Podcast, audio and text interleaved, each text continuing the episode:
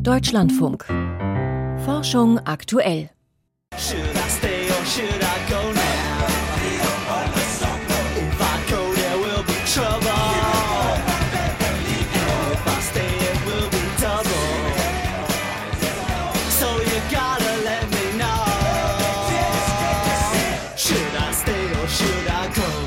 Eine existenzielle Frage, die da aufgeworfen wird von The Clash. Soll ich bleiben oder soll ich gehen? Eine Frage, die sich gerade viele Menschen stellen, die bisher mit Twitter in einer romantischen Beziehung gelebt haben und jetzt befürchten, dass der Dienst unter Elon Musk unter einer toxischen Atmosphäre leiden wird. Also noch toxischer natürlich. Inwieweit das auch die Welt der Wissenschaft betrifft, darum geht es gleich zu Beginn der Sendung. Außerdem spreche ich mit einer Medizinerin, die davon ausgeht, dass in Europa eine Million Krebsfälle nicht diagnostiziert wurden. Im Studio ist Arndt Reuning herzlich willkommen. Nicht zuletzt die Pandemie hat gezeigt, das soziale Medium Twitter ist auch ein wichtiges Werkzeug für Menschen in der Wissenschaft. Manche Virologinnen und Epidemiologen sind dort zu Berühmtheiten aufgestiegen. Sie haben über Studien diskutiert und eigene Ergebnisse auf schnellem Weg geteilt. Auch Fachleute aus anderen Disziplinen nutzen natürlich das Netzwerk. Doch wegen der Übernahme durch Elon Musk und den damit verbundenen Umwälzungen könnte sich das nun ändern. Wie die deutsche Wissenschaftscommunity damit umgeht, hat Piotr Heller gefragt. Letztes Jahr hat Jens Völl einen Kommentar bei Nature Human Behavior geschrieben. Darin vergleicht er die sozialen Medien mit einer Art virtuellen wissenschaftlichen Konferenz, an der jeder teilnehmen kann. Twitter spielt hier eine wichtige Rolle. Also Twitter hat sich zu einer sehr wertvollen Plattform für WissenschaftlerInnen entwickelt. Viele Leute in der Forschung nehmen es als Plattform, um auf ihre Paper hinzuweisen. Und auch viel Smalltalk dabei, aber es hat sich einfach als Plattform herausgestellt, auf der sehr viel Wissenschaft diskutiert wird, was natürlich dann auch wiederum bei Journalismus und Politik angekommen ist. Es geht also um den wissenschaftlichen Austausch untereinander und mit der Öffentlichkeit. Jens Völl ist Teil dieser Community. Seinem Account at fMRI folgen knapp 17.000 Nutzer. Als Neuropsychologe hat er selbst von diesem Austausch profitiert, sich etwa Tipps zu Laborequipment geholt. Inzwischen arbeitet er als Wissenschaftskommunikator. Sieht er diese akademische Konferenz nun in Gefahr, wo Twitter durch Elon Musk übernommen wurde? Ich würde sagen, ja. es kommt von mir einfach daher, dass das, was Twitter jetzt vorrangig ausmacht, ist die Community, die sich zusammengefunden hat. Und die ist eben ganz stark bedroht. Was die Übernahme genau für Twitter bedeuten wird, ist nicht ganz klar. Die Befürchtungen, weil Elon Musk einen Teil der Leute gefeuert hat, die die Beiträge moderieren, könnten Hassrede und Bedrohungen zunehmen. Er hat das Verifikationssystem, also den blauen Haken, im Grunde abgeschafft. Dieses Kennzeichen vertrauenswürdiger Quellen fehlt nun und soll durch ein Bezahlmodell ersetzt werden. Was ich nicht mag, ist, wenn Wissenschaftskommunikation elitär wird. Generell herrscht in der Wissenschaftscommunity Unsicherheit. Dem Hauptaccount der Max-Planck-Gesellschaft folgen 185.000 Nutzer. Die Gesellschaft sagt, sie verfolge die Übernahme sehr kritisch, wolle ihre Präsenz aber nicht aufgeben. Die Leibniz-Gemeinschaft mit knapp 60.000 Followern beobachtet die Situation ebenfalls und wartet ab. Sie hat einen blauen Haken, will dafür aber nicht bezahlen. Ähnlich handhabt es die Helmholtz-Gemeinschaft, die auf ihrem Hauptaccount knapp 90.000 Follower versammelt. Doch nicht alle Forscher halten das Netzwerk für ein geeignetes Medium, um Wissenschaft zu diskutieren. Etwa weil die Länge einzelner Nachrichten auf 280 Zeichen begrenzt ist oder die Art und Weise, wie Antworten dargestellt werden, teilweise verwirrend. Was halt irgendwie für Wissenschaftskommunikation einfach schlecht ist. Und dann ist es auch irgendwie diese komische Struktur von den Antworten, wo man halt irgendwie dann irgendwann weiß man gar nicht mehr, welche, wo ging die Antwort jetzt eigentlich hin und wo ist sie jetzt und äh, findet man dann einfach nicht mehr. Das sagt nicht irgendwer. Die Physikerin Sabine Hossenfelder hat 92.000 Follower auf Twitter. Sie ist zwar vor allem für ihren YouTube-Kanal bekannt, aber auch auf Twitter diskutiert sie über Dinge wie die Bellsche Ungleichung oder was Einstein dereinst wirklich mit der spukhaften Fernwirkung meinte. Doch Twitter ist für sie nicht ein einzigartig. Hat man auf anderen Social-Media-Plattformen auch, zum Beispiel auf Facebook, ja. Es gibt auf Facebook gibt sehr viele ähm, aktive wissenschaftliche Communities. Schon vor Musk habe Twitter Schwächen gehabt, sagt Hossenfelder. So sei die bisherige Verteilung der blauen Haken durchaus willkürlich gewesen. Die Erfahrung hat auch die Helmholtz-Gemeinschaft machen müssen. Nur acht von 18 ihrer deutschsprachigen Zentren mit Twitter-Account seien auf diese Art verifiziert worden, obwohl sich alle bemüht hätten. Wie viele aus der Community erwägt Helmholtz, verstärkt auf Mastodon auszuweichen, eine dezentrale Plattform. Aber noch hat sie gerade einmal etwas mehr als sieben Millionen aktive Nutzer. Zum Vergleich, alleine der Virologe Christian Drosten hat eine Million Follower auf Twitter. Aufwind werden sie auf jeden Fall bekommen, aber es ist die Frage, ob Twitter einzigartig war. Mastodon hat bestimmte Unterschiede zu Twitter, die bewusst gewollt sind. Und da kann ich noch nicht abschätzen, ob sie es besser oder schlechter machen. Die Übernahme durch Musk hat zumindest dazu beigetragen, dass diese virtuelle wissenschaftliche Konferenz sich ihrer eigenen Bedeutung bewusster geworden ist. Das zeigt nicht zuletzt ein Projekt der Initiative OpenCheck. Sie ruft Forscher dazu auf, ihren Twitter-Account mit ihrer ORCID-ID zu verknüpfen, einer elektronischen Identifizierungsnummer, mit der man sich im Wissenschaftsbetrieb ausweisen kann. Das Ziel ist, das komplexe soziale Geflecht zwischen Wissenschaftlern auf Twitter zu dokumentieren und es sollte Twitter tatsächlich irgendwann untergehen, auch jenseits von dieser Plattform zu erhalten. Der potenzielle Exodus der Forschungswelt aus dem sozialen Netzwerk Twitter. Ein Beitrag von Piotr Heller war das. Auf die Krebsmedizin in Europa wird in den kommenden Jahren eine große Herausforderung zukommen. Stark steigende Patientenzahlen, weil rund eine Million Tumorfälle nicht diagnostiziert worden sind. Das ist eine der Hauptaussagen eines Positionspapiers in dem Fachmagazin The Lancet Oncology. Das Journal selbst hatte eine Gruppe von Fachleuten ausgewählt, um die Lage einzuschätzen. Wo steht die Krebsforschung zurzeit in Europa? Und zu dieser Gruppe gehört auch Beate Rau, Professorin an der Berliner Charité, an der Klinik für Chirurgie. Mit ihr habe ich vor der Sendung gesprochen. Ich wollte wissen, warum sind so viele Krebsdiagnosen in den vergangenen beiden Jahren denn unter den Tisch gefallen? Wir haben bei einigen Krebserkrankungen eine Verringerung der Inzidenz. Aber wir hatten jetzt auch in der letzten Zeit, wie alle wissen, und es ist auch noch nicht ganz ausgeklungen, die Pandemie. Und die Pandemie hat tatsächlich dazu beigetragen, dass circa eine Million Krebsdiagnosen in Europa nicht mehr erkannt worden sind. Das hat verschiedene Ursachen. Zum Beispiel Patienten nicht mehr zum Arzt gegangen sind. Da sagt man, europäisch sind das ungefähr 1,5 Millionen Patienten, weil sie Angst hatten, sich in der Praxis im Warteraum anzustecken, im Krankenhaus gar, vielleicht auch als nicht wissender Infizierter andere ansteckt. Das hat dazu geführt, dass man dort eben diese Einrichtungen oder den Arzt eben vermeidet.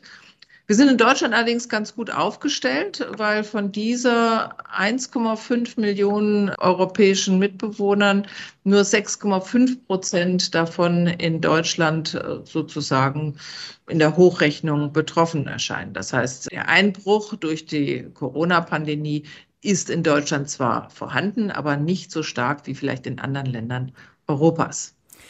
Sie haben die Patienten erwähnt, die seltener zum Arzt gegangen sind. Wie war denn die Situation während der Pandemie in der Klinik? in der chirurgischen Onkologie zum Beispiel, wenn da einer krank ist, dann geht das System nicht. Dieses Zahnrad ist darauf aufgebaut, dass jeder Zahn auch funktioniert. Und wenn da einer fehlt, dann stoppt der Apparat. Und wenn zum Beispiel bei der Hochzeit der Pandemie Anästhesisten Beatmungstherapie für Covid-Patienten übernehmen müssen, dann fehlen sie natürlich im OP. Und so wird immer wieder von A nach B verschoben, um den krebskranken Patienten überhaupt Möglichkeiten zu offerieren, behandelt zu werden. Und das ist ein Drahtseilakt der Krankenhausführung, um das alles zu gewährleisten. Ich denke, da haben wir in den Krankenhäusern einen guten Job gemacht während dieser Pandemie. Aber das ist im Augenblick auch noch nicht ganz fertig, weil jetzt wieder eine Ansteckungsphase kommt und wenn das Personal fehlt, weil es, wenn es äh, positiv ist, eben auch nicht arbeiten darf, dann können Patienten nicht so behandelt werden, wie wir es vor fünf Jahren gemacht haben. Was bedeutet das denn für die Herausforderung, die nun auf das Gesundheitssystem zukommt, diese nicht diagnostizierte Zahl von Krebsfällen? Ja, es ist natürlich so, dass da jetzt ein Stau auftritt, dass wir zum Teil Patienten sehen, die in höheren Tumorstadien nun auftreten. Das bedeutet aber auch gleichzeitig aufwendigere Therapie. Vielleicht benötigt man jetzt mehr aus dem chirurgischen Gesichtspunkt gesehen, mehr Patienten, die eine präoperative Chemotherapie benötigen, um den Tumor zu verkleinern, was vorher vielleicht nicht nötig gewesen wäre. Oder Patienten, die gar so weit fortgeschritten sind, dass es jetzt eine palliative Therapie sein wird, die dem Patienten schmerzlindernd die letzte Zeit des Lebens verbessern soll. Also da gibt es unterschiedliches Szenarium. Wie hoch diese Inzidenz nun ist, das wissen wir tatsächlich nicht. Aber ich denke, da werden wir in der kommenden Zeit Antworten finden, weil Untersuchungen und Datenbanken sich diesbezüglich etablieren und dann auch ausgewertet werden können. Welche Rolle spielen denn in diesem Zusammenhang die Früherkennung und auch die Prävention? Nun ja, wie schon gesagt, wenn man keinen Patienten hat, der im Krankenhaus operativ behandelt werden muss oder auch äh, Chemotherapie erhalten muss, weil er gar keinen Tumor entwickelt, also wenn wir ihn mit präventiven Maßnahmen schon vorher abwenden können, dann ist das natürlich immer das Beste, was wir erreichen können. Präventionsmaßnahmen wären in dem Fall zum Beispiel die Vaccinierung etwas, was man in Angriff nehmen kann, ist natürlich im Augenblick noch nicht so vorangeschritten für die bekannten häufigsten Krebserkrankungen, aber da sind wir momentan dran und das ist auch das Ziel, dass das weiter beforscht wird und dann auch eines Tages in die klinische Routine Einzug erhalten wird. Also eine Art Schutzimpfung gegen Krebs. Zum Beispiel, ja, da sind wir tatsächlich nur bei wenigen Tumoren, aber da müssen wir noch weiter dran arbeiten, dass wir das auch in den Griff bekommen. Wie sieht es aus mit therapeutischen Impfungen, die also zum Beispiel das Immunsystem unterstützen beim Kampf gegen Tumorgewebe? Ja, da sind einige Therapieoptionen bereits bekannt und auch recht erfolgreich. Man muss natürlich sagen, bei der Immuntherapie setzt das natürlich auch voraus, dass man Tumoren behandelt, die diese Rezeptoren auch haben, wo die Immuntherapie angreifen kann. Das hat natürlich nicht jeder Tumor, äh, hat das gleiche Spektrum an diesen Rezeptoren sodass äh, diese Therapie tatsächlich nicht für alle Krebserkrankungen zur Verfügung steht. Aber nun wir haben diese Therapie jetzt weiterentwickelt. Wer weiß, was in der Zukunft sein wird. Mhm. Das alles, denke ich, wird es nicht zum Nulltarif geben. Lässt sich das abschätzen? Wie viel Geld wird in den kommenden Jahren in der Krebsforschung gebraucht werden? das kann ich nicht äh, genau beziffern. Die Problematik ist, dass eine klinische Forschung, bis etwas tatsächlich äh, dem Patienten angeboten werden kann, bis das dann auch zum Standard wird, weil es dann die beste Therapie für diese Erkrankung für die Patienten bedeutet, das äh, ist ein langer Prozess, so dass wir zum Beispiel, nur um das zu benennen, in Guidelines, die derzeit etabliert werden, verwenden wir die Ergebnisdaten randomisierter Studien von vor 20 Jahren. Ja? Das heißt, die Entwicklung von einer Idee zur Routinetherapie, das äh, ist ein ganz langer Prozess und das kostet dementsprechend auch eine ganze Menge. Kann ich Ihnen nicht beziffern, aber es ist mit Sicherheit sehr viel Geld. Soweit die Einschätzung von Professorin Beate Rau von der Charité.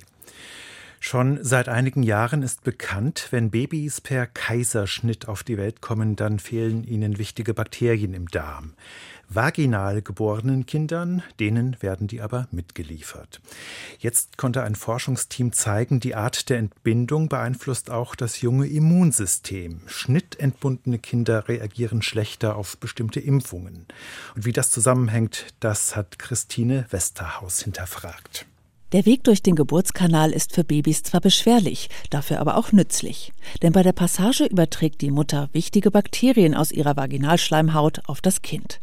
Zahlreiche Studien deuten an, diese Pionierkeime sind wichtig, um die Weichen des Immunsystems richtig zu stellen. Debbie Bogart von der University of Edinburgh und ihr Team wollten nun wissen, ob diese Bakterien den Immunzellen auch dabei helfen, eine Abwehr gegen bestimmte Krankheitserreger aufzubauen. We know in early life that if you give wir wussten, dass manche Babys sehr gut auf Impfungen reagieren, andere jedoch nicht und haben uns gefragt, warum ist das so? Wir geben dieselben Vakzine im exakt gleichen Alter und wir vermuteten, dass das zumindest teilweise über körpereigene Bakterien gesteuert wird. Denn wir wissen, dass sie dabei helfen, das Immunsystem früh im Leben zu trainieren. Die Forschenden untersuchten regelmäßig Stuhl- und Speichelproben von 120 Neugeborenen, bis diese ein Jahr alt wurden. Dabei zeigte sich, Babys, die auf natürlichem Weg geboren worden waren, hatten vermehrt Bifidobakterium und E. coli-Bakterien im Darm. Keime, die schnittentbundenen Kindern fehlten. Ähnliches hatten bereits frühere Studien gezeigt. Doch Bogart und ihr Team wiesen nun nach, dass diejenigen Kinder, die weniger dieser Bakterien im Darm hatten, schlechter auf eine Impfung gegen Pneumokokken und Meningokokken reagierten. Sie bildeten weniger Antikörper gegen diese Erreger als vaginal entbundene. So we know in already that these microbes wir wussten, dass Bifidobakterien dem Immunsystem dabei helfen, eine Immunantwort auf natürliche Infektionen zu bilden. Und wir denken, dass dasselbe bei Impfungen geschieht. Die Bakterien helfen den Immunzellen, die Vakzine zu erkennen und Antikörper dagegen zu bilden. Und das tun sie über kleine Moleküle, die sie ausscheiden. Zuckermoleküle, aber auch kurzkettige Fettsäuren, die entstehen, wenn die Bakterien Nährstoffe verdauen. Wir nennen diese Moleküle auch immunmodulatorisch, weil sie bei der Reifung des Immunsystems helfen help train or help with proper maturation of the immune system. Dieser Zusammenhang könnte auch Hinweise darauf liefern, warum schnittentbundene Kinder statistisch gesehen häufiger Allergien entwickeln. Möglicherweise fehlt im Immunsystem dieser Babys die Unterstützung durch nützliche Keime wie Bifidobakterien oder E. coli. Derzeit kommt in Deutschland knapp jedes dritte Kind per Kaiserschnitt zur Welt. Diesen Babys Bifidobakterien oder E. coli nach der Geburt zu verabreichen, könnte ein Weg sein, ihr Immunsystem zu unterstützen, sagt Debbie Bogert. Eine Studie aus Schweden hat gezeigt, wenn Forschende Babys nach einem Kaiserschnitt bestimmte Stämme von Bifidobakterien verabreichen, sind in ihrem Blut ein Jahr später weniger Hinweise auf eine Allergie erkennbar. Diese Kinder haben also eine geringere Tendenz für eine Allergie, wenn ich es mal so nennen darf, als schnittentbundene Babys, die keine Bifidobakterien erhalten haben. Dramatically reduced compared to the group that did not receive those bifidobacterium. Vor Selbstversuchen rät die Forscherin dennoch ab. Neugeborene seien besonders anfällig für Infektionen und sollten daher nicht unfachmännisch mit Bakterien behandelt werden. Zudem sind es bislang weiterhin nur Indizien, die die Wissenschaftler gesammelt haben. Debbie Bogart und ihr Team wollen diese Zusammenhänge nun weiter erforschen und können sich dabei auf eines verlassen. Die Forschung kommt für viele frischgebackene Eltern an erster Stelle.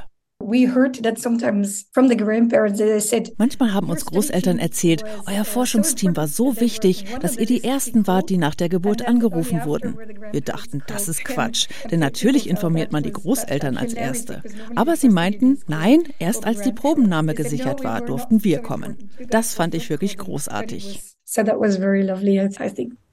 Der Kaiserschnitt ist ein Dämpfer für das Immunsystem von Neugeborenen. Ein Beitrag von Christine Westerhaus war das. Und damit kommen wir zu den Wissenschaftsmeldungen des Tages mit Lukas Kohlenbach. Absterbende Darmkrebszellen warnen ihre Nachbarn. Im fortgeschrittenen Stadium ist Darmkrebs durch eine Chemotherapie nur schwer zu behandeln. Teile der Tumore sind häufig resistent gegen die aggressiven Medikamente. Ein Forschungsteam der Goethe-Universität in Frankfurt hat die Kommunikation zwischen benachbarten Darmkrebszellen während einer Chemotherapie genauer untersucht. Kurz vor ihrem Tod sendeten Darmkrebszellen eine Art Warnsignal aus, schreiben die Forschenden im Journal Nature. Ihre Nachbarzellen aktivierten daraufhin einen wichtigen Überlebensmechanismus. In einem weiteren Experiment mit Mäusen testeten die Wissenschaftler die Wirkung einer Substanz, die in diesen Signalweg eingreifen kann. Die eingesetzten Chemotherapiemedikamente wurden durch die Kombination mit diesem Hemmstoff deutlich effizienter. Ob der Ansatz auch beim Menschen erfolgsversprechend ist, müssen Forschende nun in weiteren Studien klären. Trockenfutter hat eine bessere Ökobilanz. Ein brasilianisches Forschungsteam hat den CO2-Fußabdruck von knapp 1000 verschiedenen Tierfutterprodukten für Hunde und Katzen analysiert. Dabei fiel auf, dass Trockenfutter der Umwelt weniger schade als Nassfutter, schreiben die Studienautoren in der Fachzeitschrift Scientific Reports. Nach ihren Berechnungen verursacht ein 10 Kilogramm schwerer Hund einen jährlichen CO2-Fußabdruck von über 800 Kilogramm, wenn ihn seine Besitzer ausschließlich mit Trockennahrung füttern. Mit Nassfutter hingegen kommt er auf einen Fußabdruck von über 6500 Kilogramm Kohlendioxid im Jahr, also knapp achtmal so viel. Das Journal Science arbeitet seinen Umgang mit dem Nobelpreisträger William Shockley auf. Zusammen mit Walter Breton und John Bardeen erfand William Shockley 1947 den Transistor.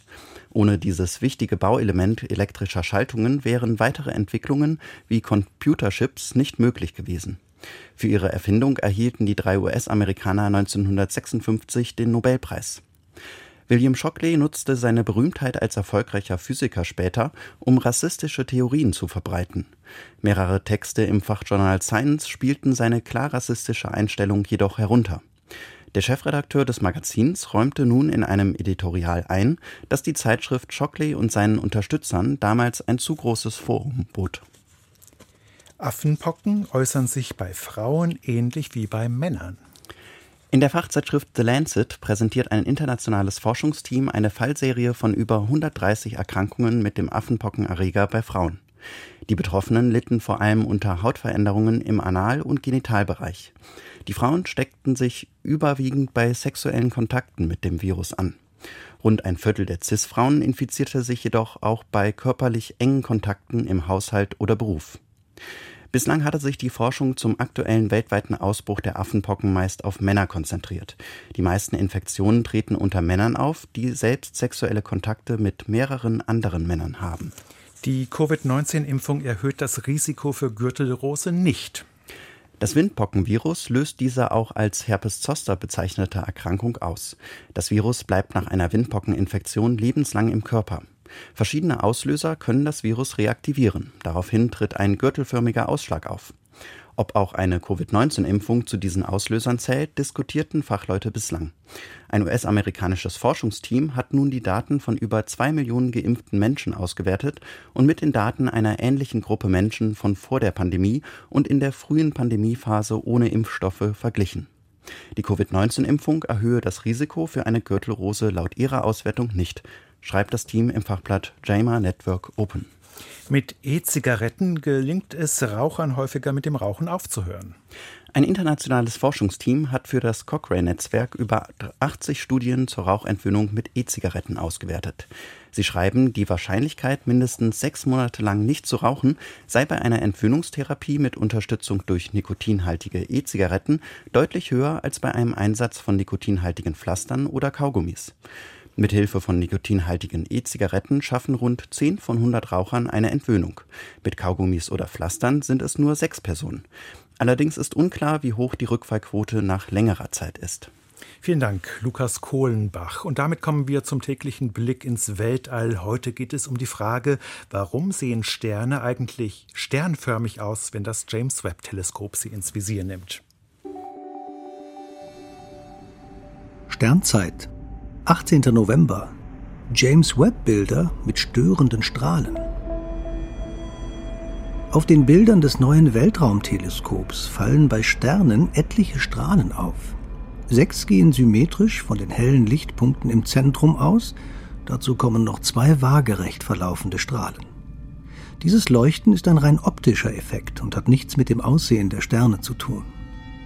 An den Kanten der sechseckigen Spiegelsegmente und an der Halterung des Sekundärspiegels tritt Beugung auf.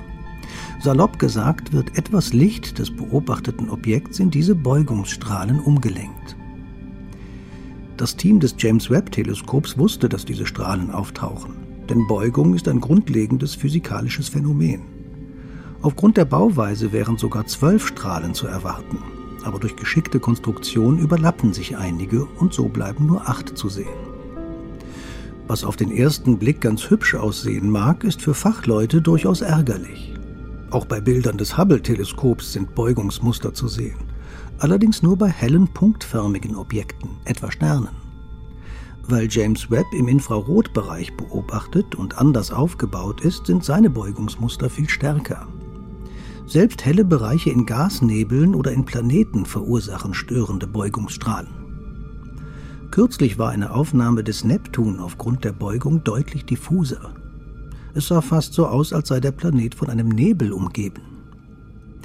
Mit allerlei Tricks und wachsender Erfahrung lassen sich die Strahlen zwar minimieren, aber niemals komplett entfernen. James Webb sieht buchstäblich Sterne. Und damit geht Forschung aktuell zu Ende. Im Studio war heute Arndt Reuning. Nach den Nachrichten geht es hier weiter mit Wirtschaft und Gesellschaft. Ein Thema dann die Weltklimakonferenz auf der Zielgeraden. Wie ist der aktuelle Stand im Moment?